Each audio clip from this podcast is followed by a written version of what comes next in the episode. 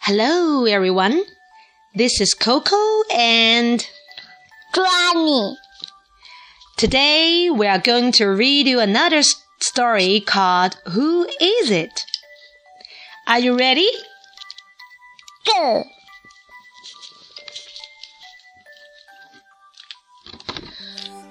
Who is it? Who is it? Beef and cheap. Beef and the cheap. Who is it? Who is it? Mom and the keeper. Mom and the keeper. Who is it? Who is it?